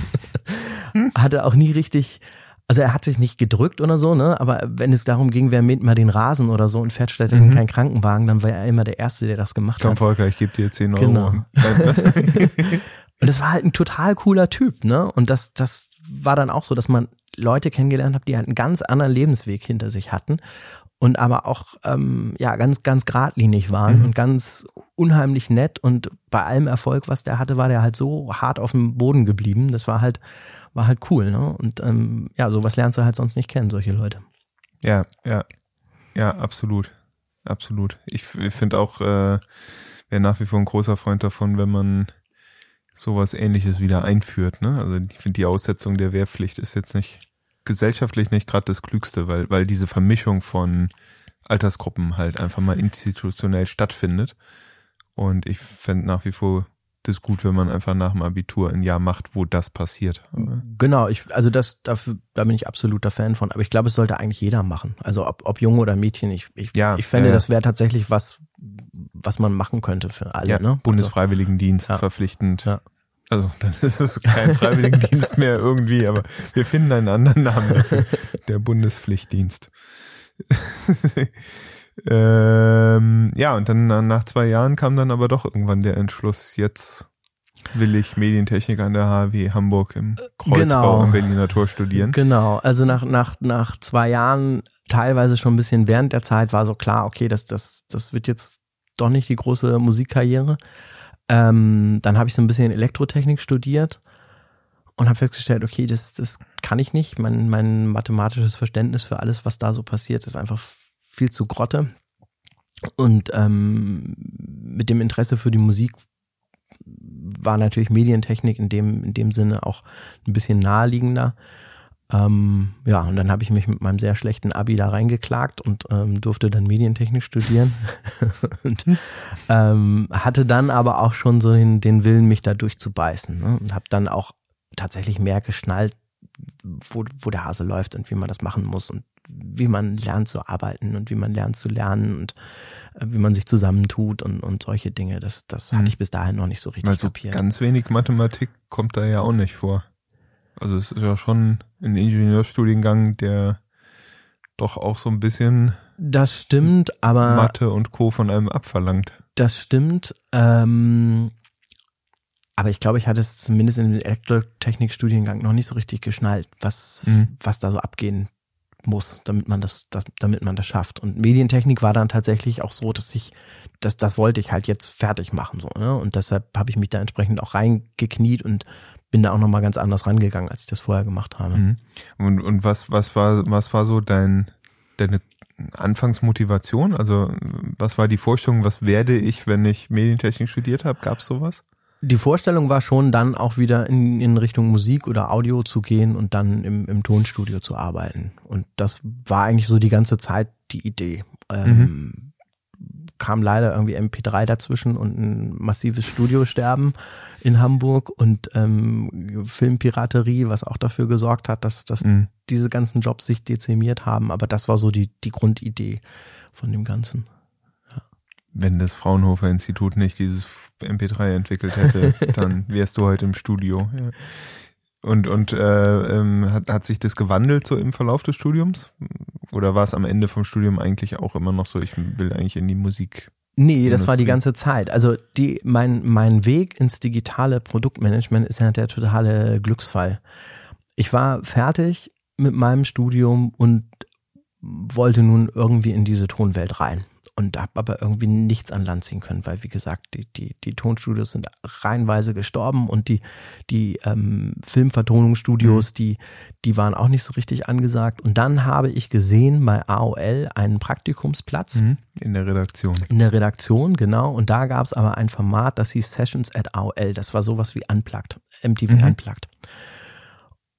Und da habe ich gedacht, ja, das ist doch super. Das machst du mal. Da kannst du ein bisschen Sachen aufnehmen und zusammenschneiden und dann packst du diese Videos auch ins Internet und so weiter. Und so mhm. bin ich überhaupt in dieses ganze Internet-Ding reingekommen. Das hat mich vorher überhaupt nicht interessiert.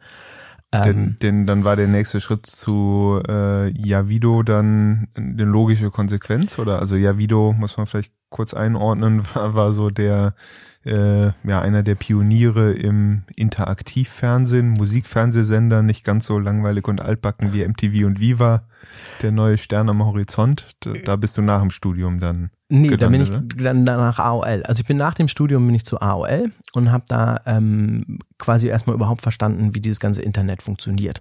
So, mhm. weil äh, natürlich haben wir auch ab und zu mal da was aufgenommen, aber im Wesentlichen ging es darum, halt Video ins Netz zu stellen, was damals noch relativ neu war. Also wir haben zum mhm. Beispiel sowas gemacht wie Live Aid Stream.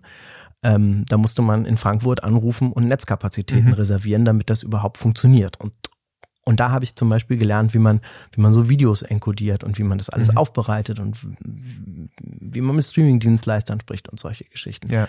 Ähm, so, und Javido hat zu dem Zeitpunkt ähm, Satellitenfernsehen gemacht, hatten aber auch schon so die Idee, wir wollen mit unserem Musikfernsehen ins Internet und hatten mit ähm, Microsoft für Windows Vista, die damals so ein Media Center hatten, eine Kooperation. Ähm, und da hat den Microsoft jede Menge Geld gegeben, dass sie für dieses Windows Vista ähm, Media Center ihre Inhalte aufbereiten und zur Verfügung mhm. stellen. Und dann hat ja Video jemanden gesucht, der weiß, wie man Videos digitalisiert und wie man Videos ins Internet bringt. Und das war dann sozusagen mein äh, der Door Opener. Schritt. Ich habe das bei AOL schon mal gemacht. genau. Und so bin ich dann da reingekommen. Und das war dann auch so ein bisschen der, der Weg ins Produktmanagement, weil ich habe da im Prinzip als jemand angefangen, der so ein bisschen diese, diese technischen Lösungen zusammen mit einem Dienstleister erarbeitet mhm. hat. Ähm, aber auch dann relativ schnell gemerkt, okay, diese Produkte müssen ja auch irgendwie bedient werden und irgendwie, ne, das, das, das braucht ja ein Konzept und das ist nicht nur eine Internetseite. Und so bin ich dann in dieses ganze Produktmanagement überhaupt erst reingerutscht, ähm, mhm. Produkte zu entwickeln, darüber nachzudenken, wie man das denn eigentlich macht. Und, und äh, du wusstest auch damals schon, dass man das Produktmanagement nennt oder das war Nein. einfach so, ich habe es gemacht und Nein, hinterher habe ich verstanden, welches Label da drauf gehört? Oder? Ähm, ich habe das ganz lange nicht verstanden, was das ist. Das war mit UX genauso. Ich habe Mhm. das, ich habe das, ähm, äh, also dadurch, dadurch, dass das zum einen so neu war und das das auch dafür gar keine richtigen Namen gab und auch keine Literatur und sowas. Dadurch war das natürlich schwierig, da irgendwie auch eine Referenz zu finden, wo man sich denn da eigentlich gerade befindet. Ähm, und die Leute, die sowas gemacht haben, die kamen ja aus so klassischen Ingenieursschulen, ne? Da hat man halt Lastenhefte geschrieben, so Mhm. und solche Sachen. Und Lastenheft, Ähm, Pflichtenheft. Ja. Genau, und so, so waren halt auch meine Chefs dann teilweise, ne? Die haben mir halt solche Sachen beigebracht, wie man so ein Lastenheft schreibt. Mhm. Und Technisches Feinkonzept zur Umsetzung eines äh, Online-Angebots äh. Genau. zum Musikfernsehen, Streaming. exakt, ja, genau. Solche Sachen habe ich da geschrieben. Ja, ja. Und dann bist du zur Otto-Gruppe äh, gekommen und Genau. warst da auch erstmal Produktmanager und später dann äh, Projektleiter UX, also Ja, User ja, Experience. Ja. Ähm, wie, wie, warum der Wechsel zur User Experience dann, nachdem du Feuer und Flamme fürs Produktmanagement warst? Das war auch wieder Zufall. Ähm, ich bin dann zu, zu, ähm, zu diesem Otto-Startup gegangen und habe da Projektmanagement gemacht und Produktmanagement und habe angefangen, selber zu testen. Nicht, weil ich irgendwo gelesen habe, dass das toll wäre, sondern weil ich immer das Gefühl hatte, das, was wir da machen, ist irgendwie schon ganz okay, aber es wäre eigentlich cool, wenn man mal diese Photoshop-Mockups, die man da hat, wenn man die vorher mal jemandem zeigt. Und dann habe ich angefangen, die erst im Büro zu zeigen und dann habe ich irgendwann gedacht, na ja, die im Büro sollen es ja nicht bedienen. Unten ist ein Bäcker, frage ich da doch mal Leute und bin dann mit meinem Laptop runter und ähm, habe gemerkt, ja, das ist total cool und habe angefangen zu recherchieren, habe ich gemerkt, oh, das ist ja nichts Andere machen das auch. nix, nix Neues, das machen andere auch ganz viel, ne? Und da machen Leute das auch mit, ähm, äh, gibt auch Programme dafür, Extra, ähm, mit denen man sowas machen kann. Und dann habe ich angefangen, mich da rein zu nerden und habe gedacht, boah, das ist super spannend, ne? Dinge ausprobieren, bevor man sie baut äh, und testen. Und dann, dann brauchen die nur noch das Programmieren, was man da getestet hat. Das ist ja total genial. so, und das spart ja richtig Geld. Ähm, und so, ähm, so kam dann dieser Entwe Wechsel dann auch zu UX. Also die, die natürliche Leidenschaft der Risikominimierung entwickelt. Ja, und auch, äh, es war tatsächlich auch totale Faulheit, ne? Weil ich dann irgendwann auch gesagt habe, so, passt mal auf, Leute, warum soll ich jetzt hier das alles aufschreiben in irgendwelche Lastenhefte? Ich habe das doch schon hier fertig. Das ist doch, das könnt ihr doch hier alles ausprobieren. Ich habe hier einen Click-Dummy, der verhält sich genau und das hätte ich gerne programmiert. Es So. hat auch einfach mehr Spaß gemacht, den Click-Dummy zu bauen, als das Lastenheft zu schreiben, das Logo. den Click-Dummy beschreibt. Ne? ja. ja, ja, ja. Logo. Und die ähm, ähm, in, in der Zeit, das war noch relativ nah an dem, dem Traum, äh, in, in, im, im Musikbereich durchzustarten. Auf einmal bist du ganz weit weg von, von Musikbereich. Wie, wie hat sich das angefühlt? War das einfach, hat sich so ergeben, hat sich entwickelt, nicht weiter drüber nachgedacht? Oder war es so, oh, mein Traum schwimmt mir gerade davon? Nee, ich war tatsächlich erstmal glücklich, dass ich was gefunden hatte, mit dem ich Geld verdiene, was mir Spaß macht. So, deshalb war das eigentlich gar nicht mehr so im Fokus, so nach dem Motto, der Traum schwimmt mir davon, sondern als der Traum so davon geschwommen ist, hat man ja auch angefangen, so ein bisschen existenzielle, existenzielle ähm, Sachen wichtiger zu finden, wie woher kommt denn das Geld und wollen wir jetzt mein Leben lang Man wurde halt fahren? langweiliger. man wurde halt langweiliger. Ähm, und ich habe auch eine ganze Zeit lang da wirklich wenig Musik gemacht. Ähm, so, so wie ich das jetzt so mache, das kam eigentlich erst später dann wieder so exzessiv, dass man dann, dann Musik gemacht hat. Und ich mache, glaube ich, auch inzwischen aus ganz anderen Gründen Musik, so als ich das, als ich das zu der Musikzeit gemacht habe. Also zu der Zeit, in der ich mit Musik Geld verdienen wollte. Ne? Das, das, das glaube ich, hat sich schon Weil extrem es jetzt nicht mehr so angestrengt ist? Oder was, was würdest du sagen, sind die anderen Gründe? Jetzt ist es tatsächlich so, dass ich Musik mache, weil ich, weil Musik machen irgendwie zu mir gehört. Und es ist, wie gesagt, ist mir egal, ob es jemand anhört oder nicht. So, Mhm. ne? Ich, für, ich möchte das für mich fertig haben. So. Mhm. Und ähm, damals habe ich natürlich Musik gemacht, weil ich damit mein Geld verdienen wollte und weil ich gedacht habe, okay, das ist so das, das, was, was ich tun werde als Broterwerb. Und das ist, glaube ich, ein echt essentieller Unterschied, wie man dann auch solche Sachen betrachtet. Ne? Und ich bin tatsächlich heutzutage echt froh, dass ich nicht mit Musik mein Geld verdienen muss, weil das ist schon, also es hat sich einfach so extrem gewandelt, wie heute produziert mhm. wird, wie Songs geschrieben werden, was, was ein Künstler auch überhaupt, ja, noch an Mitspracherecht hat und all sowas. Also, ähm, ich, ich weiß nicht, ob das überhaupt so meins wäre. Ob, ob das, das äh, wirklich so ja, äh, paradiesisch ist, wie man sich das äh, naiv vorstellt. Das ist ja ganz oft so mit so ja, äh, Traumvorstellungen. Ja, ne? Ich habe ja. äh, phasenweise immer diese Traumvorstellung, ich mache einen Kaffee auf und mhm. wenn du es durchdenkst, dann denkst du, ich möchte auf gar keinen Fall einen Kaffee aufmachen. Ne? Das heißt ja irgendwie, dass ich erstmal morgens zum Großmarkt fahre äh, in aller Herrgottsfrühe wo ich Sachen einkaufe, weil ich natürlich irgendwie einen kleinen Mittagstisch anbieten möchte, der frisch gekocht wird. Und äh, dann mache ich das Kaffee auf und dann stehe ich da den ganzen Tag und dann koche ich und dann bediene ich und dann abends muss ich die Kaffeemaschine sauber machen und dann muss ich putzen und dann muss ich mir überlegen, was kommt denn eigentlich am nächsten Tag auf die Tageskarte und dann kann ich noch irgendwie drei Stunden schlafen, dann fahre ich wieder zum Großmarkt. Ne? Exakt, also, exakt. Ja, ja. ja, ja. manchmal ist ganz gut, wenn man Träume denkt. Ne? Einfach einmal zu Ende denken. Ähm, 2011 hat's dich dann von der Otto-Gruppe zu Xing verschlagen. Mhm. Das ist äh, die Station, wo, wo wir uns dann später äh, als Medientechniker auch, auch wieder gesehen haben und du dann eine Zeit lang meine Führung erleiden musstest. ähm, was, was hat dich, äh, also wie, wie kam es dazu? Wie, wie kamst du zu Xing? Ja, ähm, auch ganz interessante Geschichte. Also ich bin, ich war dann ja bei, bei ähm, in der Otto-Gruppe bei Montprix und habe da ähm, viel Usability gemacht und UX gemacht habe mich irgendwie auch immer mehr in dieses Action reingenördet und, und wie das alles so funktioniert und Interaction Design und User Testing und so weiter und so fort. Und dann habe ich irgendwann das erste Buch von Marty Kagan gelesen. Inspired. Genau, und das war, das war tatsächlich für mich so ein, so ein, so ein, so ein Eye-Opener, weil da plötzlich jemand all das aufgeschrieben hat, was ich so in mir drin immer vermutet mhm. habe, dass es so ist. Und ähm, zu der Zeit war Marty Kagan auch als Berater bei Xing. Mhm.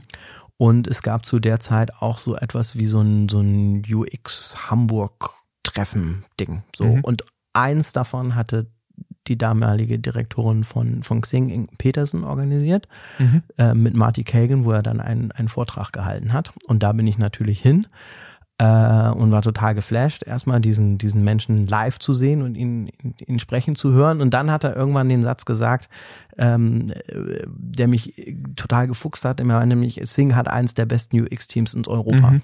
Und dann habe ich gedacht, das gibt's doch gar nicht. Da muss ich hin. So, und dann habe ich danach Inken angesprochen nach dem Vortrag und habe gesagt, so, okay, was, was muss ich tun, um hier zu arbeiten? Und die, ich mache alles. Die, die war aber cool, ne? Und dann habe ich mich ähm, beworben, musste ich dann trotzdem noch mit allem drum und dran mhm. und, und wurde genommen, aber das war dann für mich so, a dream comes true und ähm, vieles von dem, was ich mir so erhofft hatte, ist dann auch Realität geworden, weil Xing tatsächlich zu dem Zeitpunkt extrem, extremer Vorreiter, zumindest von dem, was ich so kannte, in diese mhm. ganzen agilen Softwareentwicklungen und UX und, und was da nicht alles losgetreten wurde, was wir heute total normal finden, aber ähm, damals kannte ich das aus keinem anderen Unternehmen in, in dieser Intensität. Ja, ja, auf jeden Fall eine Vorreiterrolle, ne? Ähm, und, und dann hat sich aber trotzdem nach ein paar Jahren, 2014, also es, es gibt eine Zeit, da warst du gemäß deines Xing-Profils äh, sowohl Beides. Produktmanager ja, als auch ja. Interaction Designer. Ja, genau. Ich hatte ganz viel, also ich hatte eine Zeit lang ganz viel Spaß und ich habe äh, vorhin ja auch so, so reingenördet, mich, mich in dieses Thema so reinzuknien und das so richtig zu können. So, ne? Und, und ähm, irgendwann hatte ich dann das Gefühl, so ich, ich habe das durchgespielt, mhm. so ein bisschen. Und ähm, irgendwann hatte ich auch immer so das Gefühl, dass was die Produktmanager machen, das finde ich alles doof. Ich kann das viel besser. Ich will das auch selber besser können, als die das mhm. da machen. Und ich möchte auch das Sagen haben und ich möchte auch nicht immer ähm, hier nur der Interaction Designer sein. Die sind ähm, alle langweilig? nee, nicht die sind alle langweilig, aber so ein bisschen so, ey, ich kann das auch so. Mhm. Ich, und ich muss auch mal wieder was anderes machen. Mhm. Das gab dann bei Xing so eine Chance, mhm. wieder rüber zu wechseln. Und die ähm, habe ich genutzt und die wurde mir auch gewährt. Und dann, dann war ich wieder im Produktmanagement. Ja, ja. Und was würdest du so sagen in der in, in all den Jahren, die du so ne äh, von von Musikfernsehen über Otto Gruppe, dann bei Xing Interaction Design, dann ähm, später ähm, äh, Produktmanagement, äh, jetzt eben als, als Führungskraft bei CargoNex. Was würdest du sagen, hat dir am meisten geholfen? Waren es eigene Fähigkeiten oder waren es Personen, Mentoren? Was, was, was kommt dir als erstes in den Sinn? Ich glaube, ich hatte immer Glück, dass ich Menschen um mich rum hatte, die mir Türen geöffnet haben. So. Insofern glaube ich, hat vieles von dem, was so passiert ist, damit zu tun, dass es immer jemanden gab, der an mich geglaubt hat und mir geholfen hat, mhm. in irgendeiner Art und Weise den nächsten Schritt zu machen. So. Das ist, glaube ich, so das, was von außen kommt. Was von innen kommt, ist, glaube ich, so mein eigener Antrieb, Sachen gut zu machen, wenn, wenn ich sie dann mache. So, mhm. was glaube ich dann hilft, das Vertrauen von Leuten zu bekommen, die die Tür aufmachen müssen.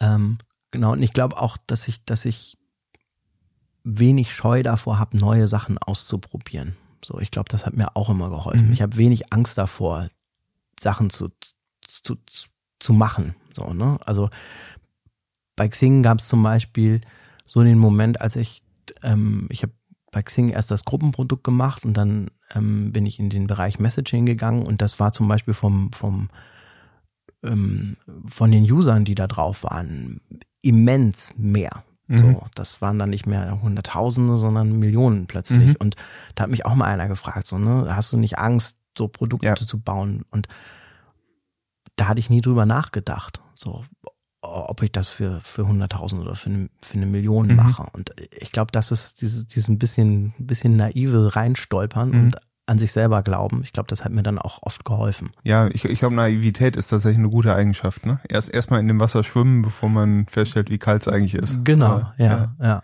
ja. Und und was würdest du sagen, wodurch lernst du am besten? Du hast eben schon mal so ein bisschen angedeutet im Studium ähm, hast du schon irgendwie verstanden, wie man eigentlich lernt und wie ja, man sich Sachen ja. draufschaufelt. Äh, ich äh, würde sagen, das ist so eigentlich das Wichtigste, was man im Studium lernen kann. Also so, man könnte sagen, Methodenkompetenz. Ja, definitiv. Äh, ich vermute, aus dem Studium selbst machst du jetzt gar nicht wendest du gar nicht so viel praktisch an von dem, was du da mal theoretisch gelernt hast. Der Anteil an Thermodynamik zum Beispiel in deiner heutigen Arbeit. Wobei in der Logistik vielleicht schon wieder wichtiger geworden ist, aber ähm, nee, dann, ja, lange wobei, Rede, kurzer Sinn, was, was ist es, wo, wodurch lernst du, wodurch kommst du weiter? Mm, also ich komme gut weiter, wenn ich was können will, freiwillig, intrinsisch motiviert, dann, dann knie ich mich da rein. Ich bin super schlechter Pflichtlerner. So, mhm. ne? Das, das äh, es strengt mich sehr an, Sachen lernen zu müssen. Schlug am Gymnasium Otterndorf ja dann schon durch, ja. Exakt, mhm. genau so. Ne? Da, da, da bin ich sehr schlecht drin. Ähm, und ich glaube, was, was mir manchmal hilft, ist, wenn ich dann was können will, dass ich da echt Biss hab, mich da reinzuknien und das dann auch zu machen und auch richtig zu verstehen. Ähm, also auch bei Produktmanagement. Ne? Mich, mich interessiert dann auch so die Philosophie hinter, hinter bestimmten Sachen. Mhm. Ne? Und, und ich versuche dann zu verstehen, warum haben Leute sich zum Beispiel agile Softwareentwicklung ausgedacht? Mhm. Was, wär, was war so die Grundidee dahinter? Warum war das zu der Zeit spannend, um zu verstehen, wie die auf diese Schlüsse gekommen sind, um dann für mich daraus zu ziehen, wie ich das richtig anwenden kann. So. Mhm. Und ich glaube, das, das kann ich ganz gut. Also warum haben die 2001 das agile Manifest geschrieben? Und ja. In, welch, in welchem Geisteszustand waren Genau, in die? welchem Geisteszustand, ja. ne? Oder auch aus welchen, aus welchen Umständen mhm. kamen die eigentlich, um, um sich darüber Gedanken zu machen, ne? Und das ist, und dann, dann sind wir ein bisschen wieder beim Studium. Ich glaube, was du im Studium halt lernst, ist, komplexe Probleme zu erfassen und die anzugehen. So, mhm. weil das machst du da immer wieder, egal was du machst. Das ist so irgendwie so wie so ein Muskel, der, der für den, für den deutschen Ingenieur da trainiert wird. Habe ja, ich so zumindest definitiv. für mich mitgenommen. Definitiv. Und ich merke halt, dass das was ist, was, was ich immer wieder mache in meiner Arbeit. Mhm. Und das ist auch eine der Sachen, die ich, wenn ich mit anderen POs arbeite, denen immer wieder beibringen kann. So, ne? mhm. ne? weil, weil das nicht alle, also vor allen Dingen die Leute, die nicht aus einem technischen Studiengang kommen, die haben das nie, nie so geübt. Und denen das verständlich zu machen, wie man das denn eigentlich macht, so komplexe Probleme zu zerstückeln und, und, Mhm. und anders zu betrachten und aufzudröseln, um dann eine Lösung zu kriegen. So, das, das ist definitiv was, was ich aus dem Studium mitgenommen habe. So. In zwei Sätzen, wie macht man's? zwei Sätzen, ich weiß nicht, ob man es in zwei Sätzen hinkriegt. Nee. Ich glaube, das Wichtigste ist, dass man sich immer vor Augen führt, was der Kern ist, an dem man arbeitet. Also was, wann, wann bin ich erfolgreich mit dem, was ich da mache? Mhm. Und, und was macht das dann beim User, wenn man bei, bei User Centricity bleibt? Also nicht nur, wann bin ich erfolgreich, sondern was macht das mit dem? Das ist, glaube ich, das eine. So ein ganz klarer Fokus auf Mhm. das Ziel, was man haben will. Und dann muss man anfangen, das Problem aufzuteilen in kleine Teilprobleme, Mhm. würde ich das mal nennen. Elephant Carpaccio. Genau, Den, aber den Elefanten in Scheibchen zerschneiden. äh, richtig. Wobei diese, diese Scheibchen, ähm, also das, das können auch schon wieder Elefanten sein, die dann da rauskommen. Ne? Ich glaube, das ist Mhm. so der das, das richtige Bild dafür. Und ich glaube, dieses dieses immer wieder zu trainieren, so ein klares Ziel fokussiert vor Augen zu haben, das dann zu zerlegen in in die einzelnen Bestandteile, die dann wieder runter zu drillen und sich dann bewusst zu machen, okay, welche von diesen Elementen in meinem System sind eigentlich entscheidend dafür, dass ich diese Zielerreichung ähm, bekomme. Mhm. Ich glaube, das ist sowas, was man halt total viel übt im Studium und was aber bei Produktmanagement super hilft, weil das ganz Ja. viel da drin steckt. Aber würdest du sagen, in so einem Ingenieurstudiengang lernt man auch Dinge, die man als Produktmanager ganz schnell wieder loswerden muss? Also ich meine, vor allem so ne, methodische Dinge. Wissen ist ja ohnehin schnell weg, nachdem die Klausur geschrieben wurde. Aber Ich wüsste jetzt tatsächlich nichts, was ich so verteufeln würde, dass ich sagen würde, so, das, das kann man sich da komplett abgewöhnen. Ne? Also Mhm. ähm, dazu ist es vielleicht jetzt aber auch inzwischen schon ein bisschen zu weit weg. ja, ich habe sowas im Kopf. Ähm, äh, also ich, ich glaube, was ich lernen musste als Produktmanager war diesen unmittelbaren Zug zur Lösung loszuwerden. Und ich finde, als Ingenieur lernst du schon, es gibt hier ein Problem, meine Aufgabe ist, dieses Problem zu lösen. Und du lernst nicht so sehr, meine Aufgabe ist es, dieses Problem zu verstehen. Ähm, und das erstmal zu sezieren. Also man würde bei uns jetzt sagen, Problem Space aufmachen, bevor man den verdichtet, um dann in den Solution Space zu, zu tauchen. Ingenieurstätigkeit ist schon so, da ist ein Problem, warum auch immer dieses Problem besteht, es ist mir egal, ich löse es. Das, das, das ist, das ist tatsächlich richtig, ne? Aber ich glaube, das kommt auch eher daher, wie, also wo, wo so ein klassischer Ingenieur, zumindest in der Zeit, in der wir studiert Mhm. haben und auch teilweise aus diesem Fachbereich Schiffsbau, wo die halt eingesetzt wurden, ne? Da war halt klar, keine Ahnung, wir haben so und so viel Geld, äh, da muss jetzt ein, ein Dieselmotor rein. Und was ist eine Fähigkeit, die du bei anderen, von anderen kennst, die du gerne hättest, wo du sagst, die hätte ich auch gerne, da bin ich neidisch drauf. ich wäre gerne viel diplomatischer. Ich finde, manche Menschen können einfach super gut diplomatisch sein und Sachen hinnehmen und auch, auch dann das, das für sich ins, ins Positive kehren und so weiter. Ähm, die Gelassenheit habe ich nicht. Ich, ich nehme, ich, ich bin sehr emotional bei, Mhm. bei Sachen, die ich nicht, die ich nicht mag oder die ich nicht gut finde oder Das kann ich bestätigen. ne, das ist so. Und ich, ich hätte gerne manchmal mehr Gelassenheit, ähm, äh, Sachen hinzunehmen und, und die dann auch diplomatisch zu, zu diskutieren. Ich muss mich sehr bremsen, nicht emotional in, in, in Diskussionen zu werden. Ähm, und ich, ich finde das immer cool, wenn Leute da so wirklich ganz sachlich sitzen und da drauf gucken und ähm, da überhaupt kein, keine Emotionen drin steckt, in dem, wie sie Sachverhalte bewerten, ob das sie betrifft oder nicht. Und das, das hätte ich manchmal ganz gerne, so dieses, dieses sich rausziehen aus dieser Situation, da von oben drauf zu gucken, das ganz sachlich zu bewerten Mhm. und diplomatisch ähm, auch dazu antworten, auch wenn einem das vielleicht selber nicht so gefällt, über was man dann da redet. Aber so diese, diese, ja, dieser Abstand, das, das finde ich schon cool, wenn Leute das haben. Hm. Weil es, aber ich weiß gar nicht, also es ist ja auch eine totale Stärke, ähm, ja, emotional und und äh, ähm, ja, enthusiastisch reinzugehen. So, warum hättest du das, das Diplomatische gerne? Weil es dann doch manchmal zu anstrengend ist oder das, das, das, was an Resonanz zurückkommt, zu heftig ist? Oder Oder weil es einfach nicht zielführend ja, ist? und Ich weil es, weil es, weil es einfach, also manchmal finde ich, überlagern Emotionen halt, wenn, wenn Emotionen anfangen, so Diskussionen zu überlagern, dann, dann ist man plötzlich eigentlich auf der falschen Ebene unterwegs. Und ich finde es cool, wenn Leute auf dieser Sachebene bleiben Mhm. können, weil es einfach viel zielführender ist, da zu diskutieren und diese ganze emotionale Nummer da Ja, rauszulassen. okay. Ja, Ne? und das, ich das, das ist verstanden, so, und ich merke dann auch, dadurch, dadurch verhindere ich halt Dinge, die, die, die ich Mhm. gerne möchte, ne, weil mein Gegenüber dann vielleicht auch emotional wird oder Diskussionen dauern viel länger, als sie dann eigentlich müssten. Und im Prinzip wollen wir ja immer dasselbe. so, ne? den, den kühlen Kopf bewahren. Ja. Ja. ja, ja, Ich will zum Schluss, wir, wir reden schon relativ lange ähm, und ich könnte noch stundenlang mit dir weiterreden. Ähm, ich will zum Schluss aber noch so ein bisschen von der Gegenwart in die Zukunft äh, äh, blicken und den, den, den Absprung nach vorne einmal schaffen. Ähm, Titus Dittmann, der ist inzwischen 72 Jahre alt und fährt immer noch Skateboard. Wie lange wirst du noch Skateboard fahren? Ich sehe kein Ende, ehrlich gesagt. Also ich werde, ich werde, glaube ich, nicht mehr so irgendwo runterspringen oder raufspringen oder so, aber ich sehe jetzt nicht, dass, dass ich kein Skateboard mehr habe. So, den, den Zeitpunkt sehe ich nicht kommen. Und ich werde, wenn ich ein Skateboard zu Hause habe, auch da mich noch draufstellen Mhm. und damit rollen. Ja. Zumindest rollen. Zu, zur Not im Altersheim noch rollen. Ja. genau, ja, ja. Was liegt vor dir? Was liegt vor mir? Äh, ehrlich gesagt weiß ich es gar nicht so. Und ich bin auch niemand, der so, so krass in die Zukunft plant. Ich lasse mich so ein bisschen überraschen.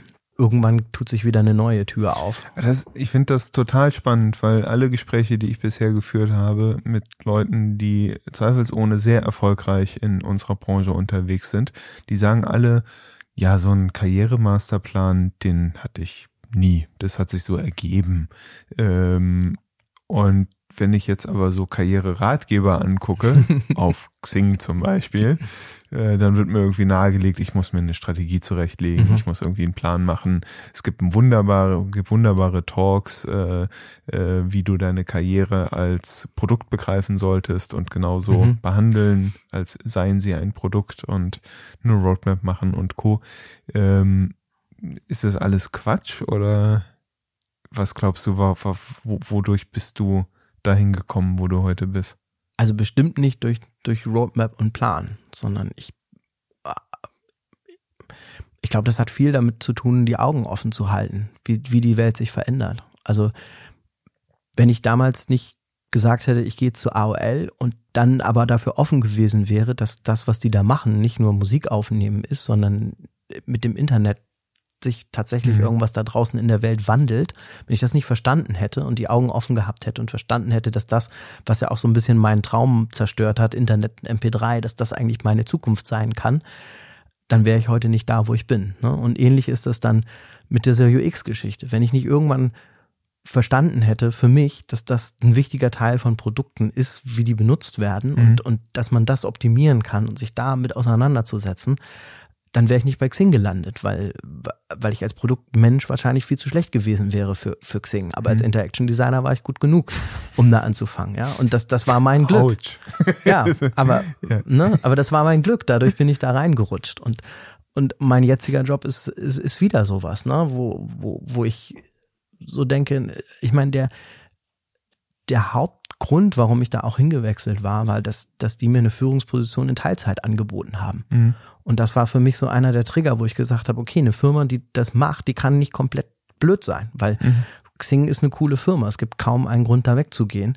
Ähm, ja, aber das war so einer der Gründe, wo ich gedacht habe, okay, das ist mal was anderes. Und, und Mhm. dann die, die, die Chance nehme ich so, ne? Und ähm, ich glaube, das muss man immer machen, so ein bisschen die Augen aufhalten und gucken, was, was tut sich da, was gibt es für Opportunitäten, was macht das für mich interessant, wie passt das auch zu meinem aktuellen Lebensabschnitt, Mhm. weil zum Beispiel dieses Führungsposition in Teilzeit, das ist natürlich nur was, was, was dich interessiert, wenn du in so einer, in so einem Lebensabschnitt bist wie ich, ne, mit, mit Kindern und guckst, wie kriegst du das alles auf eine Reihe. Mhm. Das interessiert dich mit 20 nicht.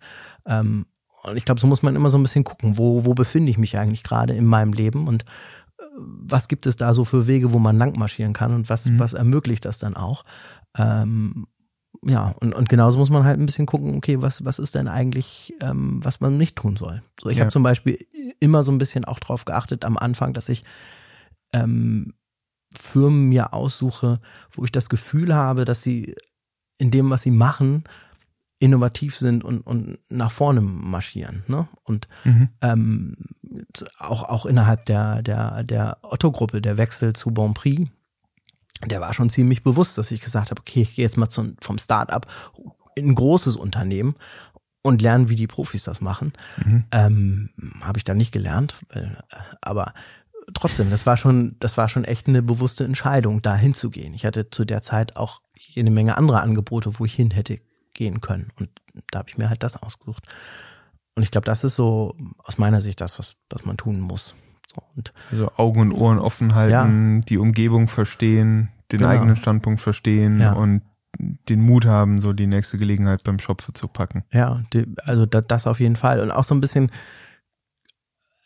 ich glaube, als, als, als arbeitender Mensch muss man gucken, dass man mit der Zeit mithält. So. Ich, mhm. ich finde es zum Beispiel ganz merkwürdig, wenn Menschen erzählen, dass sie, dass sie nicht gut mit dem Computer umgehen können. Die das mein Alter sind. Ist heutzutage relativ schwierig, ja. Ne? Und das, das, dann denke ich immer so, nee, das muss man aber kennen. Oder wenn jemand ganz stolz darauf ist, dass er kein Facebook hat, dann denke ich auch immer, ja, das, das ist schön, aber das ist wichtig, um unsere Welt zu verstehen, weil vieles dreht sich um diese Produkte mhm. und was da passiert. Und deshalb man muss sollte, es nicht gut finden, aber man sollte es man verstehen. Man sollte das ja. kennen, ne? Und man ja. sollte auch verstehen, was da passiert. Ja. Ja, definitiv, weil äh, es auch unser ganzes gesellschaftliches äh, Zusammenleben prägt. Exakt. Ja. Ne? Und das ist, das ist ja, wie du richtig sagst, das ist ja nicht nur für Produktmenschen interessant, sondern das ist was, was auf die gesamte Gesellschaft Auswirkungen hat. Und deshalb sollte man sich das mal angucken, was ja. da eigentlich da passiert. Ja, absolut. Ähm, wenn du heute eine Story auf Instagram posten könntest, die jeder Nutzer weltweit für 24 Stunden sehen wird, was für eine Story wäre das? Oh, das ist so fies. Ähm.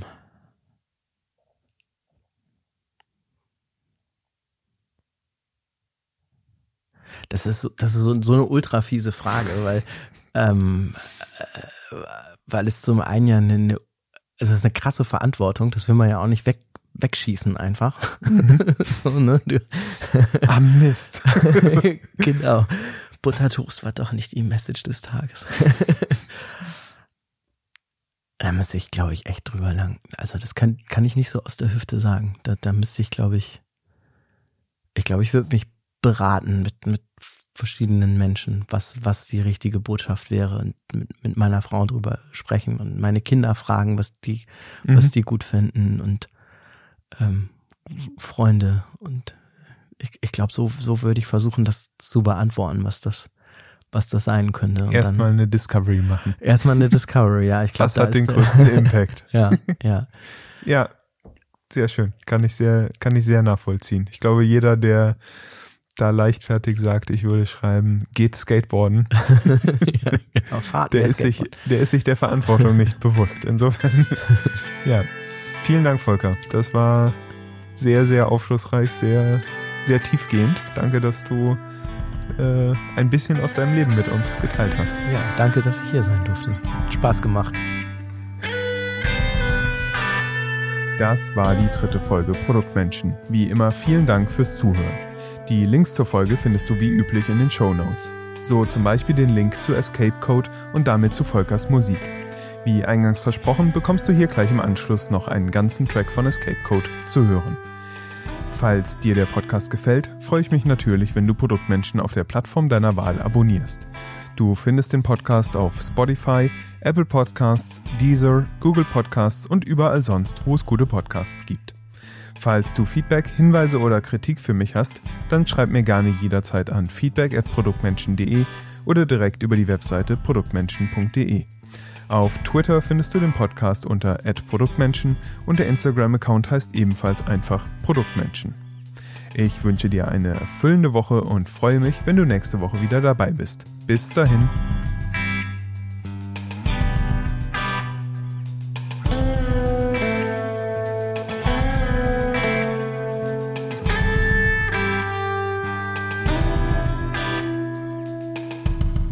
Und jetzt folgt Volker Jungingers Escape Code mit dem Titel Coast.